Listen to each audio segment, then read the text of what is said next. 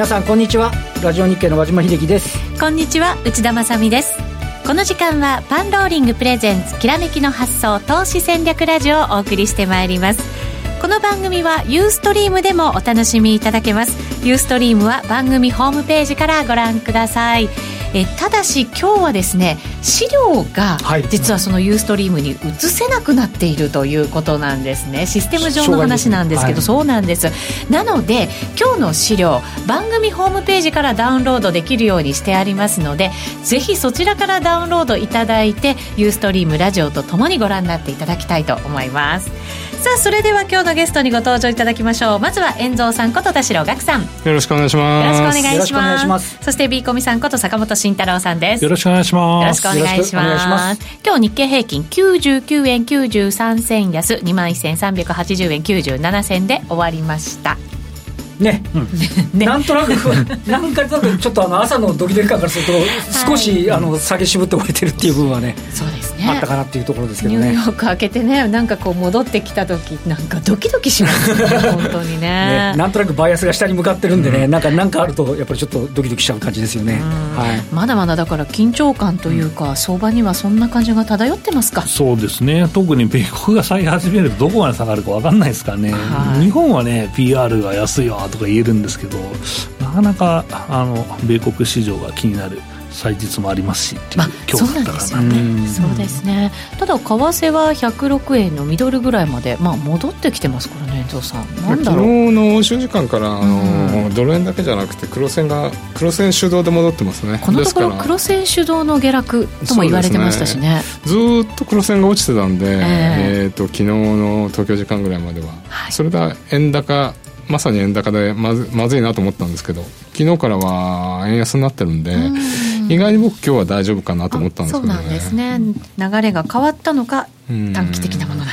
この後伺っていきたいと思います。そ、ねはい、その前にパンローリングからのお知らせです。4月14日土曜日にヒルトンさんのサポレジ講習会があります。サポレジとはヒルトン先生が考えた市場参加者がどの価格帯を意識してトレードしているかを一覧にした表のことです。値動きが止まったり走ったりする価格帯がわかりますので、大口のプレイヤーの動きを予測することが可能です。個人投資家は相場を動かすことはできませんので、大口プレイヤーの動きに乗る必要があります。このサポレジ表を利用した戦略で、ヒルトン先生、なんと2004年以降の月間ベースでは負けなしの成果を得ていらっしゃるということです。講習会では、この表の作り方や考え方をお伝えしていきますので、本当の意味での指標の意図や本質が理解できるものと思います。以前に番組にも来ていただいて、はい、オプションのね、価格とかでね、こういうところが止まりやすいとか動きやすいとかっていうね、とてもわかりやすく解説いただきましたよね。そうなんですよね。はい、ご自身で毎日表を更新されていて、それってでも私たちでも簡単にできそうだねっていうものでしたよね。ねね。はい。はい。ぜひぜひ多くの方にこの講習会に参加していただきたいと思います。今お伝えしましたが、以前にヒルトンさんがこの番組に出た動画も残っていますので、そう、ねはい、そうなんです。こちらもぜひイメージをつかむために確認していただければと思います。詳しくは番組ホームページでご覧ください。それでは番組進めていきましょう。この番組は投資専門出版社として投資戦略フェアを主催するパンローリングの提供でお送りします。それではまずは日経平均株が99円93銭安21,380円97銭トピックスマイナス3.68ポイント1716.29ポイントで終わりました。今日の相場から。そうですね、まあ、はい、あの昨日のあの海外は、アメリカのみならず、えーと、欧州のね、ちょっと1%以上下げてるような形でして、はい、でまあ、アメリカの方でいうと、あと、フェイスブックのね、ちょっと情報流出なんか問題があって、ナスダックが下げて、えーと、これまでね、ダウ工業株30種平均は少し調整気味だけど、ナスダックが突っ張り切っててね、なんかすごかったですけど、さすがにちょっとそこの先駆のところで、フェイスブックだけじゃなくて、エヌビディアとかね、そういったような、いわゆるあの先行していたハイテクなんかのところも売りが出てて、えーと、フィラデルフィアの半導体株指数もちょっと難聴に推移して、うん、アメリカではビックスがまた19ぐらいまで来てるっていうような話、一時ね、20ポイントぐらいまで来てたって話で、で、そんなこんなで、為替も106円前後ぐらいなところですから、ちょっとね、ああっていう感じで、なんか。そうですよね、ツイッターにも今、明石の入道さんから、はい、しかしまあ、次から次へと悪材料が出てくるものです、ね、そういう時ってありますよね、ね。悪材料出ても、受け止め方が違う場合もあれば、はい、やっぱり悪い方をさらに悪く受け止めてしまうっていうのももちろんあるんでしょうけど、ね、アメリカでちょっとね、トランプさんがなんかいろんな解任してみたり、周りが辞任してみたりで、帰ってきたら、なんか国内森友だしみたいな、何にもなきゃいいなと思ったら、今度はフェイスブックかよみたいな、ね、そうなんですよねね。ちょっとそれでハイテクを中心にね、東京も売られましたけど、で、売り一巡後ぐらいからは、やや、どうですかね、あの、今日、えっ、ー、と、高配当利回りの銘柄なんかを少しこう、しっかりしてみたり、はい、あとは午後に入るとね、まあ当然なんですけど、あの、ETF の買いが入るんじゃないか的な発想もあって、うん、えー、まあ少しこう、下げ止まって、えー、日経平均の200日線というのが2万1287円。なんですけど、今日一時、3月5日以来の割り込む場面あったんですけどね、はい、結果的にはなんとか維持をして取引を得たということなんですけど、うん、引き味悪くなかったですねっていうコメントもいただいて、うん、どうですか、坂本さん、今日,、ね。はい、今日はまさに引き味悪くないですね、この話からすると、明日お休みじゃないですか、日本。はい、でこれでアメリカが今日の夜下げて、明日下げたら、もう、あの 木曜日からどうするの嫌なこと言うな。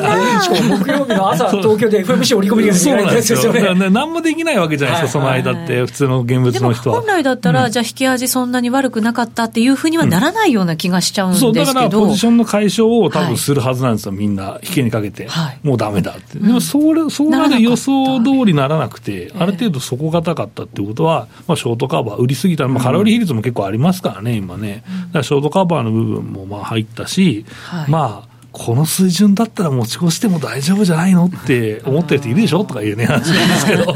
まあ、そこでまあ日本はやっぱりある程度はね、下値は、えー、PR のバリアがね、出てくる時期,、時期というか、まあ、出てくる水準であるんでね。倍割れ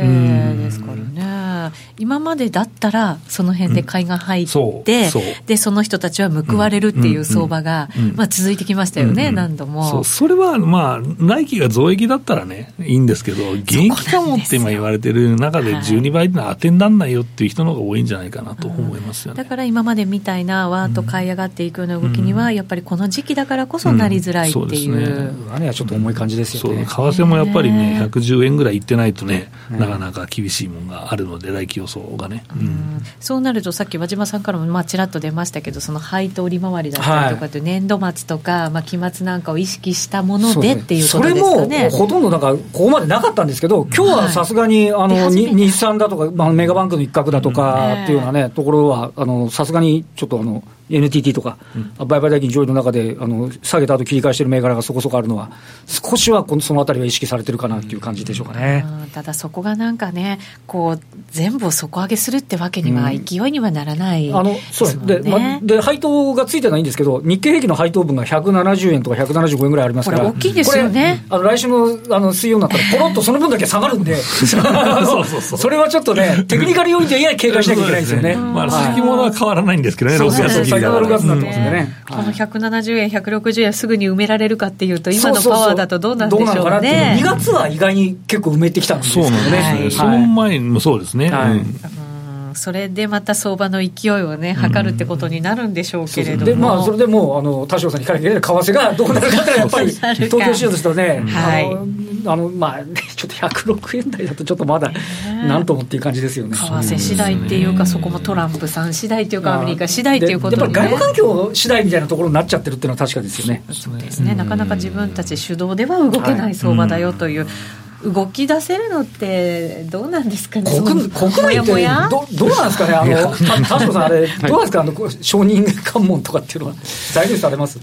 うんだからあの昨日落ちたのはなんか支持率 NHK の方が下がったって言ってだ確かに悪い材料にはそれなりに反応するんですけどその割にはズボッと抜けていかないじゃないですか、ね。はい、でもそれをまああの上昇目線で言えば意外に頑張ってるなって感じで。先ほども言ったように、為替見てると、今日はなんか売られる感じしないんですよね。うん。円安なんで、あの、ドル、ドル円じゃなくて黒、黒線が上がってるんで、円安なんで、うん、なんか、その、さっきおっしゃったように FMC と休日の前って普通だったら絶対な触りたくないですよねにもかかわらずなんか結構ショートカバーされてるんで、うん意外に強いなっていう感じですよね。なるほど。ちょっとメンタル面も落ち着きが出てきたということなんでしょうか、この後のゲストコーナーでさらに伺います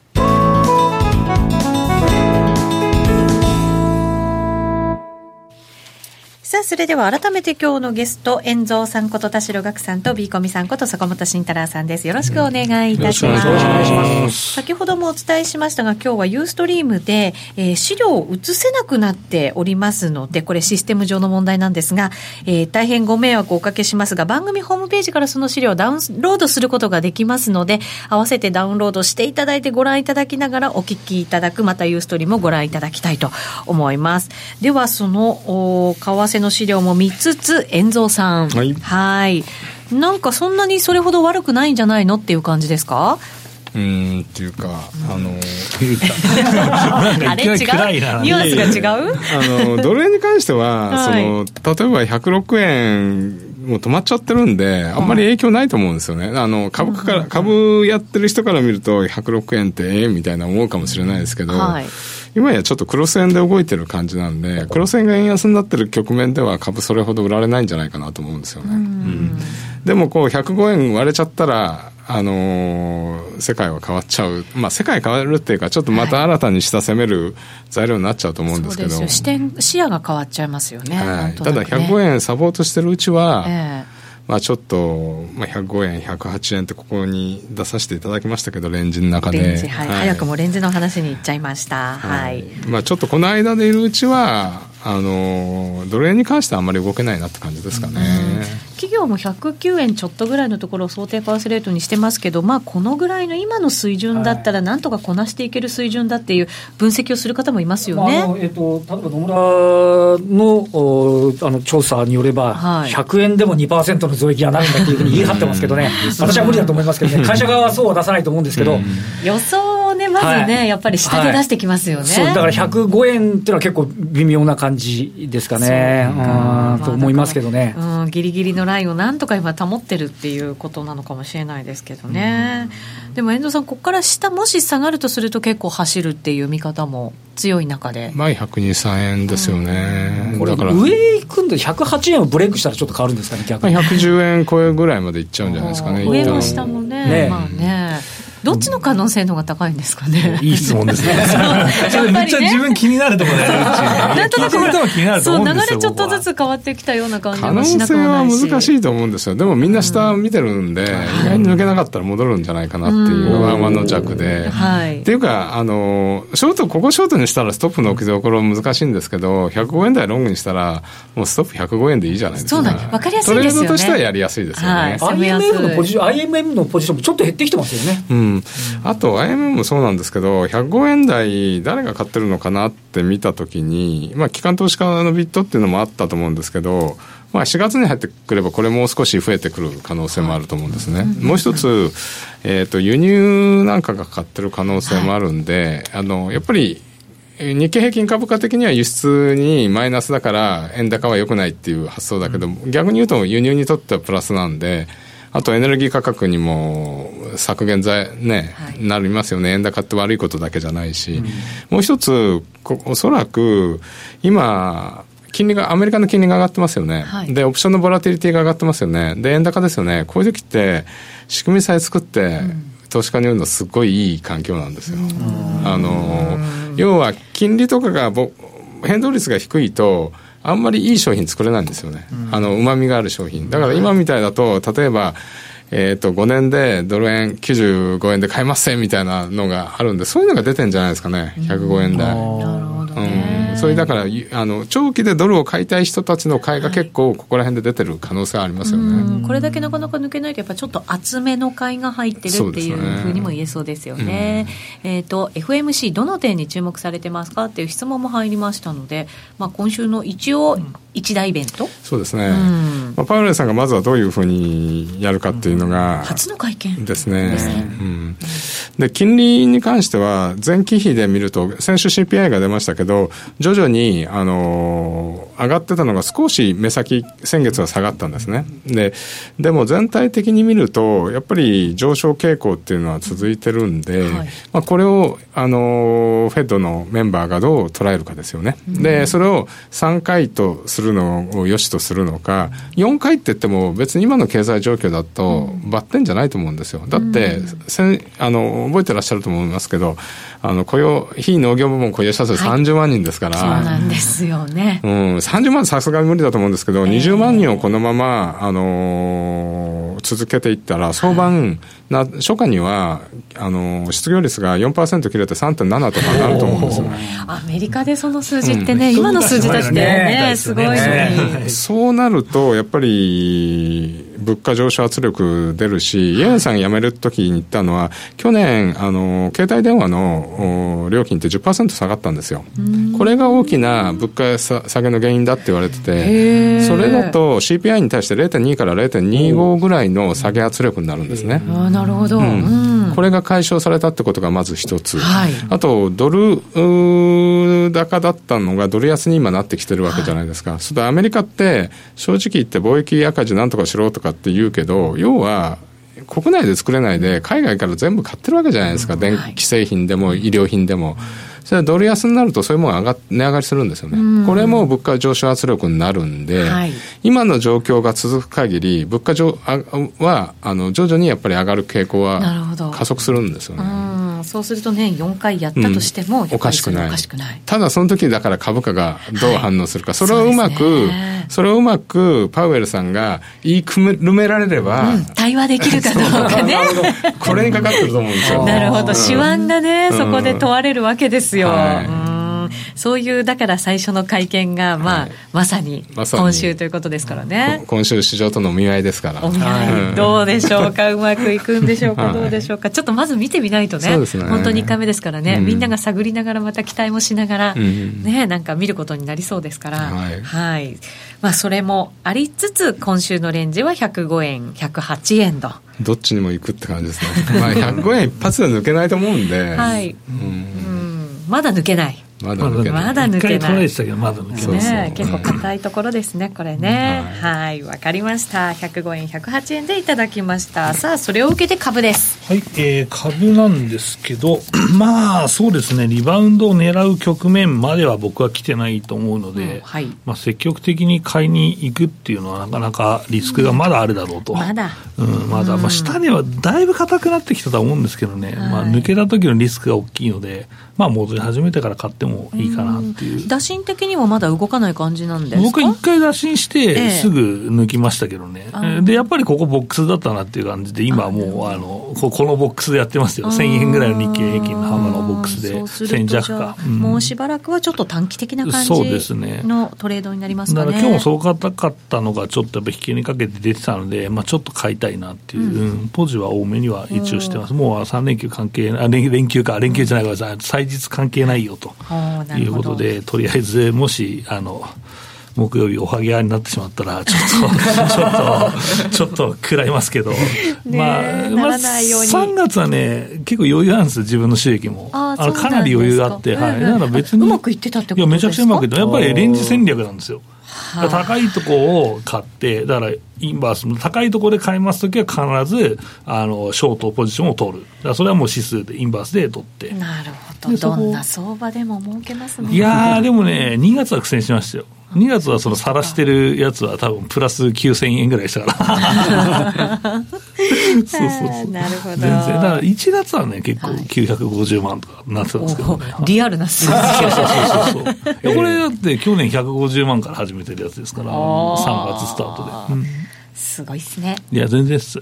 ち、うちにはかないません。いやいやいや私も頑張ります。えで、まあ、そ、そんな感じで、まあ、入れるのは、はい。あのね、だいぶね、その、えっと、1月の上昇あったじゃないですか。まあ、その時に結構、ああ、この銘柄でもここまで PR 買われるんだっていうのが結構ありまして、で、それでね、あの、まあ、銘柄、これ買いたいけど高いなって思ったのが結構出てたんですね。それがね、うまい具合に、いろんな、あ、この銘柄いいねってやつがね、ね、うん、あ地味だけどいいねっていうのが調整してくれてるんですよ、ね、あちょうど買い頃になってきました、うん、はい、なので入れた銘柄から先に言うと、はい、えー、7483のえー、同志社ですね。はい、7483同志社です。また渋い銘柄持ってきましたね、ね、っていう話なんですけど、まあ、これはブランド品とか、あとは、えっ、ー、と、雑貨とかの PV ですね。えー、を作って PB、PB 商品、プライベートブランド商品を、作ってたり、はい、あとでこれスチールラックが有名なんですね、ここはね。あれよくあの、うん、ホームセンターとか雑貨屋とかのこうスチールラックがあるじゃないですか。服とかかけたりとかとか、あと棚棚棚こう、パイプつなげて棚になるやつあるじゃないですか、あれとか作ってて、これ結構有名なんですよ。最近買おうかなと思ってちょっと探してみます、大学生の部屋とか結構ありますよね、これね。使ってますよね。あ、本当ですか、同志社製 ?DJ の機材置くのに。あ、そうそうそう、いいっすよね。そういう使い方もあるのか。あれ結構ね、重量もしっかり支えてくれて。そうなんですね。いいんですよ、作りもいいんですよ、やっぱり。なんかやっぱ上場企業のだと安心って感じが、勝手にしちゃうっていうのがね。同志社製を探してみてください。はい、それぜひ私も使いたい。うん、あとまあ、一応、まあ、円高銘柄でもあるかなと、まあ、外で作ってきて、まあ、売るっていうのもあるので、と、あとはまあ、コツコツですけど、まあ、業績の伸びが一応確認できてますんで、まだ伸びるんだったら、ここまでちょうど1月の上昇がはげたからいいんじゃないかなっていう。そうか、これも本当にこう、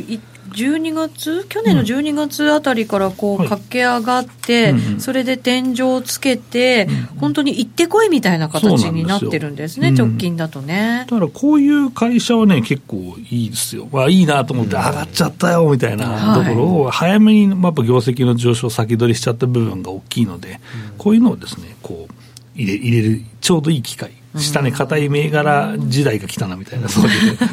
ビーコミさんの得意技じゃないですか。こういう銘柄探すのいいと思いますなるほど、うん、はい。こういうのが、だから本当に業績が良くて、こういうふうに株価が下がってしまってる銘柄、そこ打ちしたように見える銘柄というのが出てきてると。うんはいはい、そうすると上がり始めた時にどうやれるわけですね。どうやれる今日もツイッターにどやいただきましたともう先につぶやかれてしまいました。はい。じゃあアウトの銘柄も言っておきましょう。六六四三の戸上電機なんですけど、はい、これは電線地中華関連に、なんでこの銘柄入ってないんだって僕が言い続けてたんですけど、ええ、半年ぐらい経っても僕しか言ってないんで終わっちゃってですね、なんでちゃんと調べろよっていうところなんですけど。本当関連は関連なんですよね。そう、開閉器作ってるんだから、その電柱入れてやり替えるときは絶対またつく使うわけだから、なんでこれ入れないのかなって地味すぎるのかなとか思います、ね、さん、以前に戸上電機の社長、インタビューしたの覚えてらっしゃいますか？そうです、ね,、よ、あの九州から来てくださって、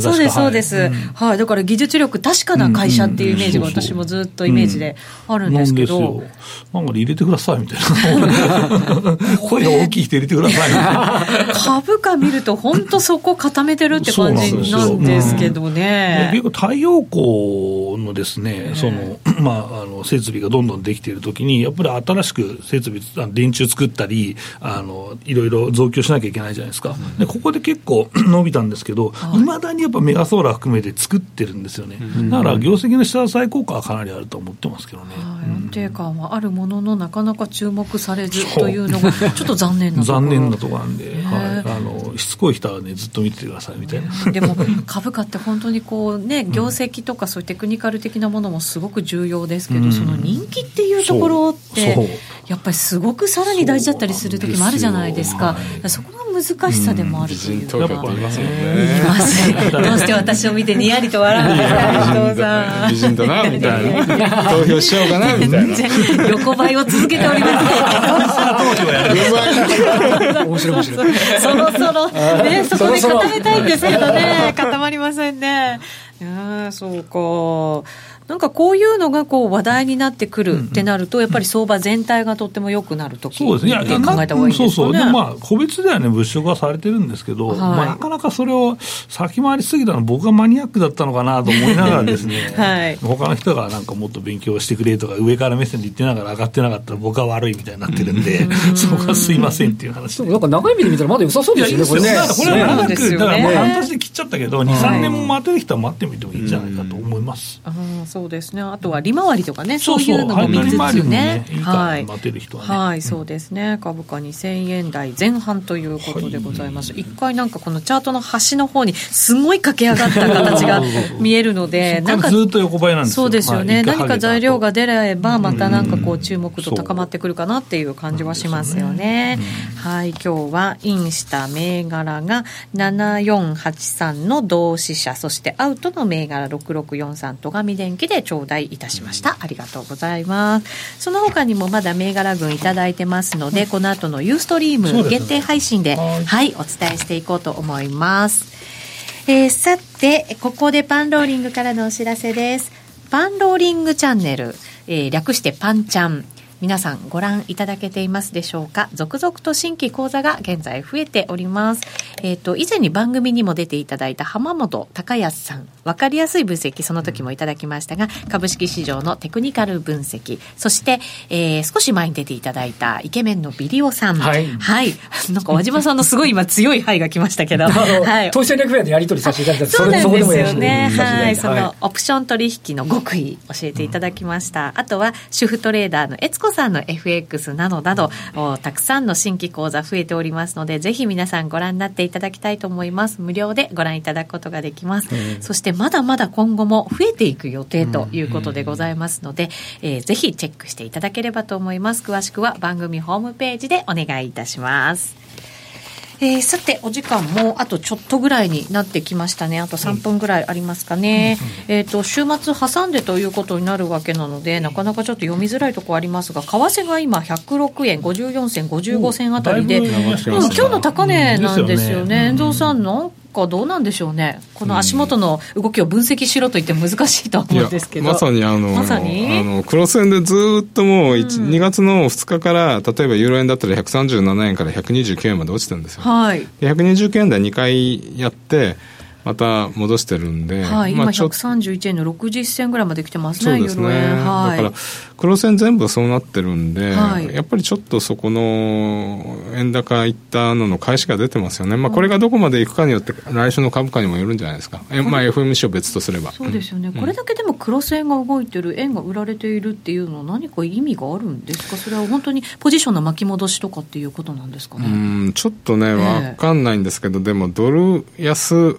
あのー、で、円高ドル安で円安、うん、はい、で、ドル高で円高のうん、ななってましたよね。落ちる時って割とドル高で円高になってて、はいうん、で買われる時またその逆という、うん、うん、だからねむしろね僕株式市場の人って、はい、その円高円高ってドル円しか見てないからあれなんだけどもっとクロス円見た方がいいと思うんですよね。なるほど。いや多分リスクオフに最も敏感なのは5ドル円とか、ユーロ円なんで、そうですね、はい、えー、なんかドル円変なのが入っちゃってるから、うんなかなか後からですよね。そうですね。マインドがだからこう読みやすいというのは本当新興国通貨、はい、はい、そうです。積極的にリスクを取ろうという動き、ですね、はい、出やすいですもんね。そうは言っても株市場でやっぱり108円ぐらいで安定してくんねえかなそうですよね。絶対 思ったりしますけどね。まあそれやっぱりアメリカにね輸出してるからそうなんですけど。そうですね。あとは企業もね、やっぱり安定しててくれる方が、やっぱり戦略が取りやすいだろうなっていうのは、ね、安定した方ですよ、昔に比べると。本当ですよね。昔この円高だったらちょっと大変でしたよね。10年で EPS の予想がもう2回マイナスになりそうでしたからね、ほんま先進国あれかいみたいな話でしたけどね、昔はね。企業力というか、本当円高に対する対応力というのはね、強くなってますので、そういうところもしっかり株は織り込んでね、ここから上昇してくれるといいなというふうに思います。明日は祝日でございます。皆さんどんな予定なんでしょうか。この後も番組ではユーストリームで限定配信行いますのでぜひ引き続きご覧になってください。また資料は番組ホームページからダウンロードすることができます。今日のゲスト遠蔵さんとビーコミさんでした。ありがとうございました。ありがとうございました。ラジオの前の皆さんとはお別れとなります。来週も素敵なゲストをお招きしてお話を伺ってまいります。この番組は投資専門出版社として投資戦略フェアを主催するパンローリングの提供でお送りしました